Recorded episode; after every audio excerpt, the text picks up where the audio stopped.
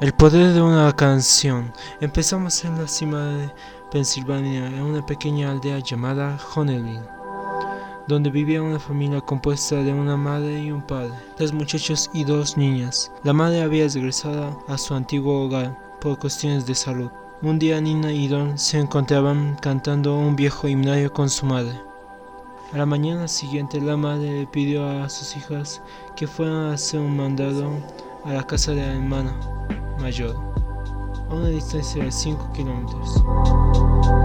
Su madre les mencionó a las niñas no se olviden de volver a casa para llegar antes de que oscurezca, porque los animales salvajes andan merodeando por la zona. Al llegar a la casa de la hermana, jugaron con los niños un rato. Marcaron las 4 de la tarde. Ya era hora de volver. Cuando salieron, la hermana mayor vio cómo se alejaban lentamente las niñas. En el transcurso del camino, Nina dijo, yo sé dónde hay un montón de vallas.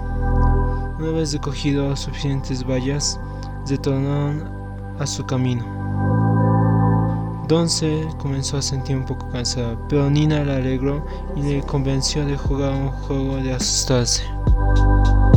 Nina al jugar mencionó que veía a... Nunca terminó la frase y solo le dijo, Don, hay una pantera. Ellas tesadas no sabían qué hacer. Entonces Nina recordó algo de los animales que su padre había mencionado, que si encuentras a uno no tienes que demostrar tu miedo. Nina empezó a cantar con Don se tomaron de las manos y empezaron a pasar delante de la pantera hasta alejarse.